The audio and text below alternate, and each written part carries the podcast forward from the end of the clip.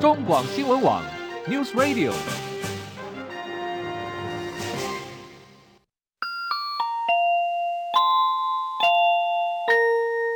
现在时间十三点整。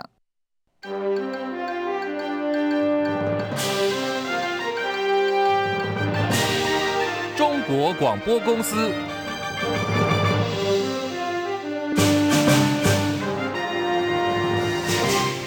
各位好，欢迎收听中广新闻，我是李竹婵。民进党和国民党立院党团之战箭在弦上，民众党八席不分区立委成了立法院的关键少数。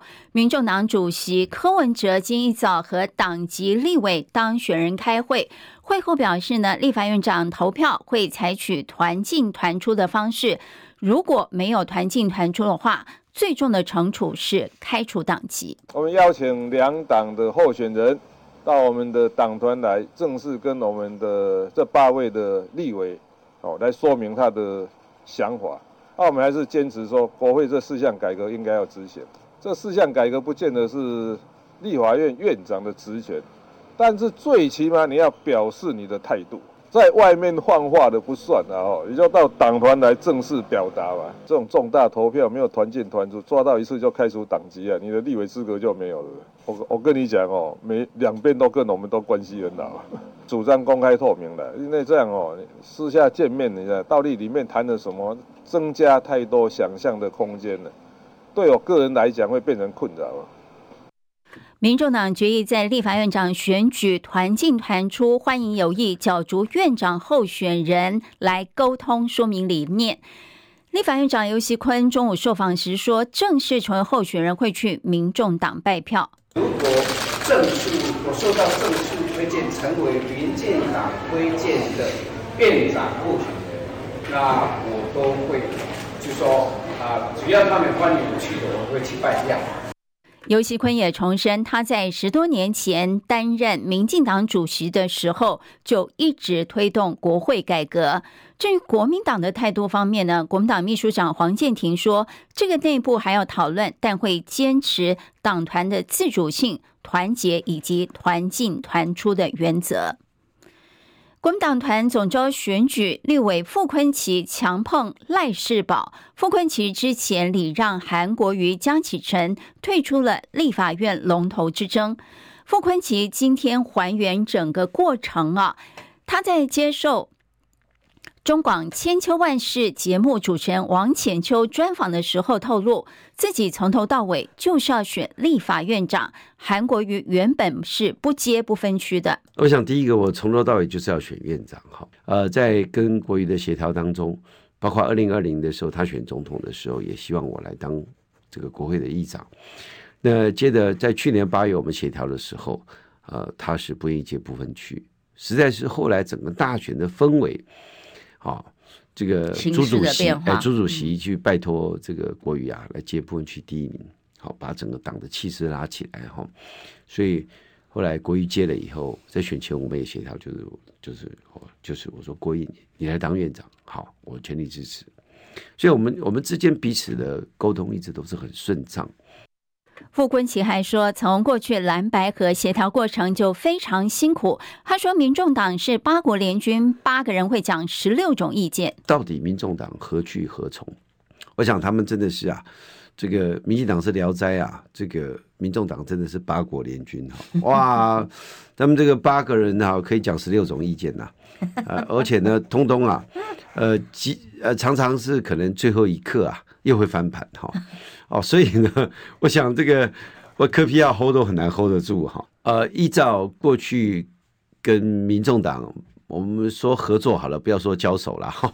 这个时候谈判的经验呢，哇，这个不到最后一刻，他们真的这个底牌都看不懂哈。呃，到底是说哈还是 full house，我们都看不懂哦。这个 真是。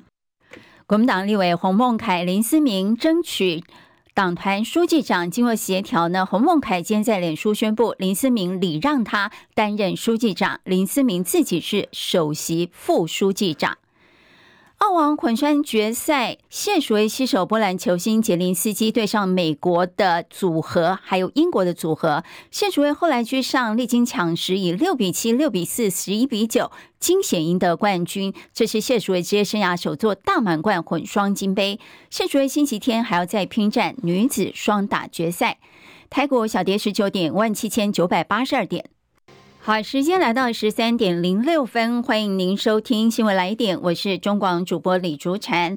新闻来一点呢，首先来看台股走势，台股昨天站稳万八，今天开盘是走跌的格局，最低呢跌破万八，来到一万七千九百四十三点，十分钟之内呢又转升，再度涨破万八，最高来到一万八千零二十九点。不断不断的在万八上下震荡游走啊，目前小跌三十一点，来到一万七千九百七十九点，成交值两千一百三十六亿。台积电跟大盘的走势一样哦，同样在平盘上下震荡，最高涨四块钱，来到六百四十六块，最低跌三块钱，成为六百三十九块。电投市场方面，下跌零点三一点，两百三十三点九九点，成交值七百三十三亿。日经国家指数下跌五百零五点，三万五千七百三十点。南韩综合指数上涨十六点，两千四百八十六点。港股下跌一百二十六点，一万六千零八十五点。上证指数下跌十点，两千八百九十五点。深圳成分指数呢下跌七十七点，八千七百七十八点。印度股市下跌三百五十九点，七万零七百点。看起来呢，亚洲股市真的是跌多涨少的格局。目前为止呢，只有南韩股市是上扬的。欧元对美元一点零八三九美元，美元对日元汇率一百四十七点七九日元，人民币对美元汇率七点一七六五对一美元。新台币对美元汇率升值三点八分，中午站收三十一点二六三兑换一美元，黄金价格每盎司两千零二十一点三一美元。好，今天还有档个股备受瞩目是谁呢？Lipay，您有没有在用 Lipay？根据统计啊，全台有超过七成的民众都在使用 Lipay 作为行动支付的工具。今天 Line Pay 呢，以每股三百四十八元登陆到新柜，早盘以四百五十元开出哦。您知道新柜是没有涨跌幅限制，所以它是狂飙哦。到中午为止呢，最高来到八百八十五块，等于买一张赚五十三万块这么多哈。台经院今天公布了去年十二月的景气动向调查，制造业、服务业还有营建业三大。营业气候测验点同步走高。对于今年的经济展望，台经院也做出了最新的预测。国内经济成长率预测是百分之三点一五，维持上次预测没有改变。今年 CPI 预估值略微上修到百分之一点九五，整体的物价还算平稳。请听张佳琪报道。台经院公布十二月制造业营业气候测验点九十六点七八点，结束连两个月下滑态势，转为上扬。整体厂商对未来半年景气看法，看好的增加，看坏的减少。服务业十二月营业气候测验点九十三点六点，较上次修正值增加。呈现连续两个月上扬态势，营建业营业气候测验点一百零五点九一点，也是连两个月的上扬。台经院景气预测中心主任孙明德表示，台经院预测今年台湾经济成长率百分之三点一五，跟前一次预测维持不变。外销订单表现，第二季、第三季会比第一季更好。孙明德说，比如说我们最近看到的外销的数字，可能在第一季。啊，第二季开始会比较明显的回升，第一季可能也有过年因素，还有呢一些中国大陆解封没有表现的这么理想，所以稍微保守一点，但是后面二三季表现会比较好。CPI 预估为百分之一点九五。孙明德说，CPI 虽然小幅上修，但没有超过百分之二的警戒线。今年国内物价还算平稳。他表示，今年虽然全球经济不如去年，但是欧美库存已经去化，对我国外销来说会是好的一年。内需的消费大爆发融景，今年也应该可以维持。加上股市表现好，预料内需有望跟去年一样。孙明德说：“所以只要外销表现好一点，今年经济成长数据就会高于去年。”中广记者张佳琪台北报道。《华尔街日报》引述美国官员的话报道，美国国家安全顾问苏利文将飞往泰国和中共外交部长王毅讨论也门叛军青年运动攻击红海航运的情势。土耳其总统埃尔段在拖延几个月之后呢，今天终于正式同意瑞典加入北约。现在只差匈牙利，瑞典就可以加入北约了。乌克兰军事情报官员说，情报显示呢，只有五具尸体从俄罗斯军用直升机坠毁的地点运到附近的太平间。对于莫斯科声称有数十名乌克兰战俘在坠机事件当中丧生的说法，表示怀疑。哈马斯控制的卫生部指出，至少二十个人在加萨市附近等待援助的时候，遭到以色列攻击丧生。另一方面，联合国警告说，由于卫生条件恶化，有半数以上的加萨人口都挤在拉法南部。美国阿拉巴马州宣布，五十八岁死囚史密斯，他已经接受了。氮气缺氧的处决，成为美国史上第一位借着这种方式伏法的死囚。这是使用百分之百氮气取代囚犯呼吸的空气，逐渐的让囚犯窒息死亡。被批评说可能会造成过度痛苦还有折磨。时间来到十三点十二分，继续进行新闻最前线。我们今天要探讨的主题哦，是税收超征。去年税收超征三千六百一十七亿，创历年来第三高，是不是比照前年税收超征的时候，全民补发现金六千块，甚至一万块呢？大家都在关注，为什么税收会超征这么多？这次有机会还税于民吗？好，相关的话题，我们连线访问。中广资深记者张佳琪，佳琪午安，是主持人午安，是佳琪。前年呢，税收超增将近五千亿，去年全年呢，税收再超增三千六百七十一亿，连续三年的超增率超过一成。我很好奇的说，为什么税收会超增这么多？是计算不够精准吗？还是说有其他国内外的一些因素在内呢？主持人讲的对，一方面也有人认为这个可能财政部在编的时候是不是太保守了，所以才会连续都超增。不过如果先把这个因素先放着，我们来看啊、呃，刚刚你提到的这个国国内外的这个经济情势因素来看，确实啦，在疫情期间，国内的这个。经济动能是强劲的，因为我们出口是电子用品为大宗，因此带动在 GDP 的表现相当好，在呃公司行号的营运，尤其是电子业是相当的亮眼，这都对税收会有正面的贡献。然后股市也好，所以也会对税收有贡献。那么影响所及，其实呃在这一波段的这个景气上来的同时呢，有不少科技大厂是加薪的，所以也会对中所税有贡献。所以加总起来，其实整体的经济情势来看。国内的税收会增加，其实跟经济的情况是有关的。尤其在股市的这几年的大多头当中，其实获利丰厚的人相当多哦。这在呃正交税方面，几乎这几年表现都一路很亮眼，就可以看得出来。那也因为这样的情形之下，去年的税收呢，呃，这个呃超征金额是呃超征三千六百一十七亿，连三年超增超征哦，算是三。连三年超增，但是是三年来最少的，代表其实呃连续几年的这个冲刺之后，去年的情情况有稍微比较荡下来的，不过还是史上第三高哦。这样的情况之下，当然因为过去我们拿过这个政府的退税，所以再度的出现说要不要退税的这个呼吁哦。不过在行政院方面对于这个问题的看法，其实他们是比较审慎的。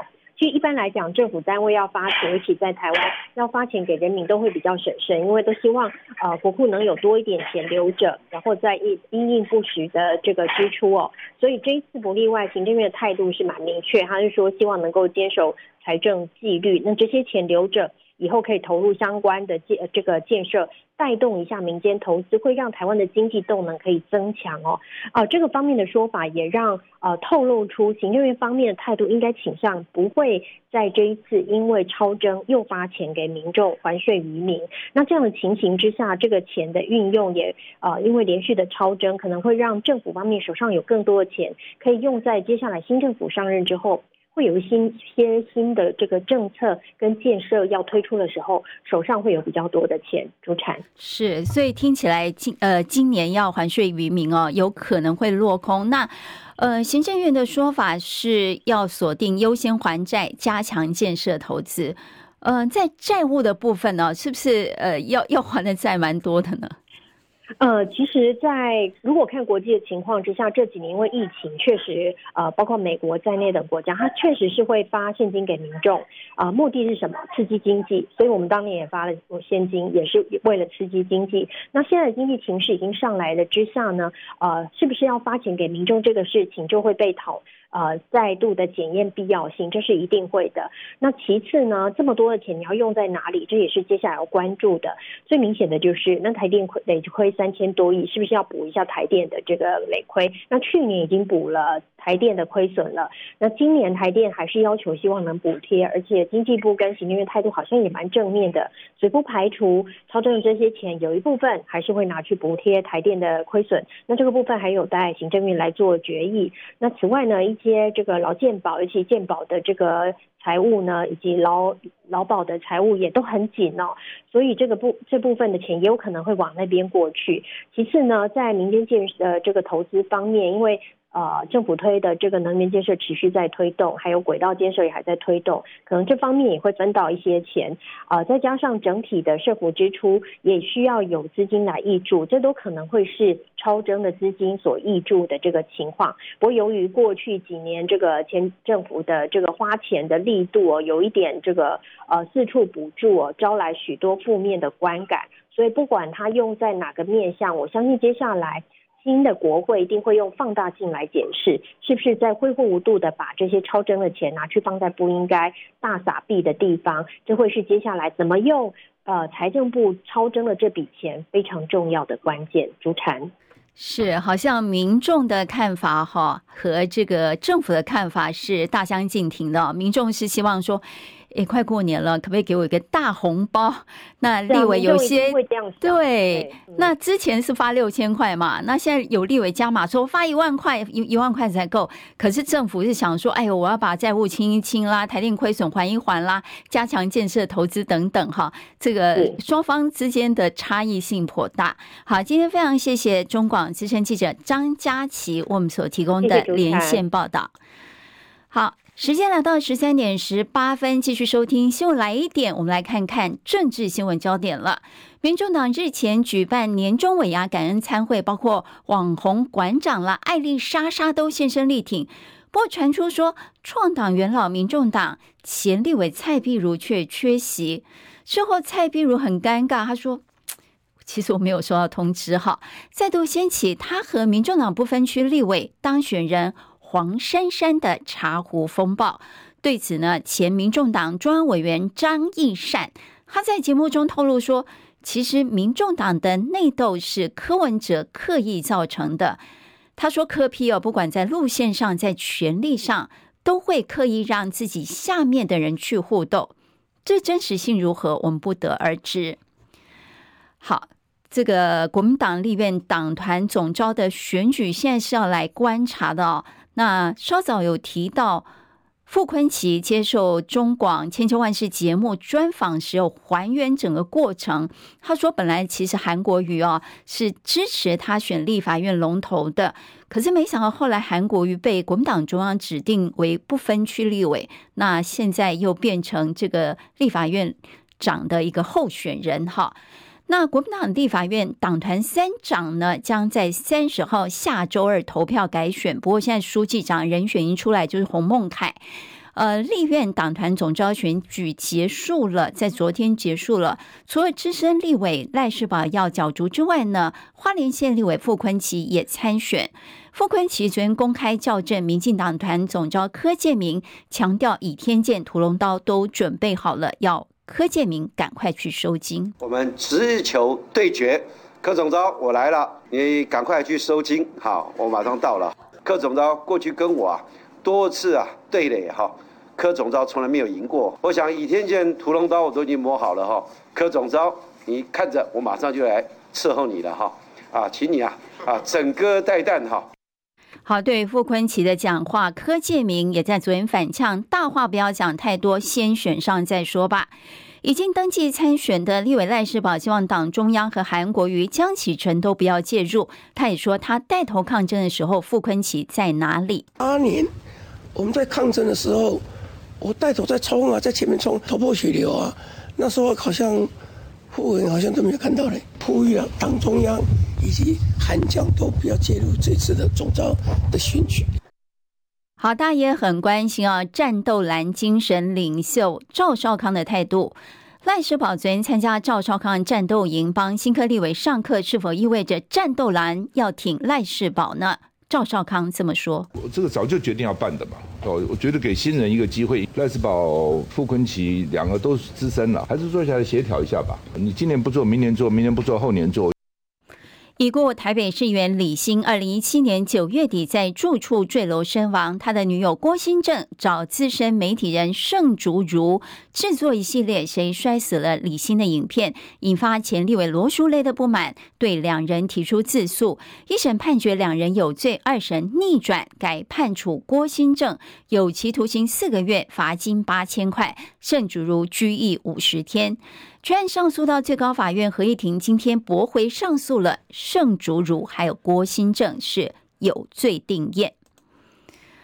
好，不当党产处理委员会认定国民党金鸡母、中投还有新玉台公司的股权是不当取得财产，要求国民党移转国有。国民党不服行政诉讼，最高法院呢？最高行政法院在昨天驳回上诉了，判国民党要把股权移转给国有，大约一百五十六亿元的资产全数充公，全案就此确定。前大陆央视调查记者王志安日前上脱口秀节目《贺龙夜秀》期间提到，台湾选举就是场秀，甚至讽刺要把残疾人推上去煽情，引发各界挞伐。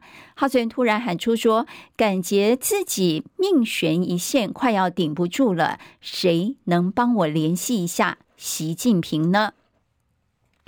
社会新闻焦点：南投县鹿谷清水邮局今天被嫌犯闯入，泼洒易燃物质，纵火后逃逸。邮局刘姓经理被攻击受伤。南投县警局竹山分局正追查嫌犯，还有厘清财物是不是有被抢。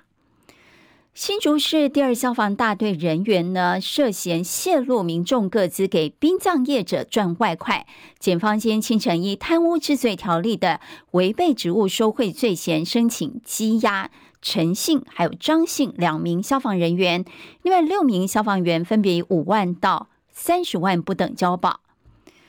文化部针对十六岁到二十二岁青年常态化发放文化成年礼金文化币，不陆续传出数位滥用的情况。除了用文化币买美妆品引发争议之外，还有书店买拍立得也受到讨论。文化币官网在昨天公告，从一百一十三年一月二十五号晚上九点开始，禁止文化币用于购买拍立得。在生活新闻焦点方面，卫福部今天公告，各层级医院三班的护病比，医学中心是白班一比六，小夜一比九，大夜一比十一；区域医院呢，白班一比七，小夜一比十一，大夜一比十三；地区医院白班一比十，小夜一比十三，大夜一比十五。部长薛瑞元说，这次护病比是参考护理师工会全联会提出的版本，希望上路之后能减轻医护的负担。不过，如果要达标的话，目前还缺七千五百名护理人员。今年的医院评鉴，因为传出北区医学中心将由台北慈济取代万芳医院，引发各方讨论。医院的评鉴鉴别度备受到考验。两家医院之间竞合啊，主要是因为医学中心名额设有上限。卫福部长薛瑞元说，卫福部正在评研议取消医学中心的家数的上限，但分级医疗核心概念不会改变，而且不影响今年的评鉴，也并不是每家医院都想争取医学中心的。今天是农历十二月十六，俗称尾牙的日子，不晓得有没有企业员工是在今天吃尾牙的。今天寒流减弱，不过北部东半部回温不明显，局部地区低温下探十度，高温呢不超过二十度，下周才会明显回暖。由于周末水汽增加，北东降雨区变广了，中部以北三千公尺以上高山有机会降雪。气象署预报员曾昭成说：“首先，这个周末的天气还是比较偏向是比较凉、比较冷的天气哦，所以要注意保暖。另外，在周末降雨。”啊，华南的水汽逐渐的移出，所以会降雨的部分会有稍微增加的状况，所以还是要携带雨具备用。另外，周末山区的降雪可能还是会有，中部以北的三千公尺以上的高山还是有可能会有降雪的机会。那另外的话，在周末的部分，风浪也会稍微有所增强，所以到海边活动还是要注意安全。另外，下个礼拜二、礼拜三，因为回暖的关系，在中南部以及马祖可能会有雾影响能见度，提醒大家要特别注意。气象署科长林伯东说，目前还有华南云系发展当中，还是会持续慢慢的影响台湾。苗栗通霄镇白沙屯宫天宫妈祖徒步南下北港朝天宫进香是一大宗教盛事哦。那直角决定呢，呃，今年呢将在农历二月初九，也就是国历三月十八号凌晨出发，展开为期九天八夜的进香之旅。回程呢要在进火后两天回宫，可以说是急行军对信众的脚程是一大考验。国际间来看到，沙特阿拉伯宣布将在利雅得开一家商店，向非穆斯林外交官出售酒类，这是七十多年来的头一遭。请听七海伦报道。沙乌地阿拉伯计划首度开放向非穆斯林外交官出售酒品，严格的酒类管理规定将修改。在此之前，非穆斯林外交官只能透过外交邮袋或者是密封的官方包裹把酒类带进沙乌地阿拉伯。英国广播公司 BBC 引述官员说法报道，这家商店将打击非法酒精贸易。报道指出，一九五二年，阿卜杜拉齐兹国王的一个儿子喝醉，愤怒之下枪杀了一名英国外交官之后，沙乌地阿拉伯法律中就有了禁酒令。根据法新社和路透社看到的文件指出，这家卖酒的商店将设在利雅得市中心以西的外交区，这是二零三零年愿景的最新举措，目的是实现社会的自由化。消息人士指出，商店预计在几个星期内就会开业，但还是有相关限制，包括想喝酒的外交官需要提前登记，并且获得政府许可。二十一岁以下的人士禁止进入这家商店，在店里任何时候都被要求穿着得体。根据现行沙乌地阿拉伯的法律，饮酒或是持有酒精，处罚包括了罚款、监禁、公开鞭打，还有驱逐出境。记者齐海伦报道。以上就是今天的新闻来点，谢谢您的收听，我是李竹婵，我们下次再会，这里是中广新闻网。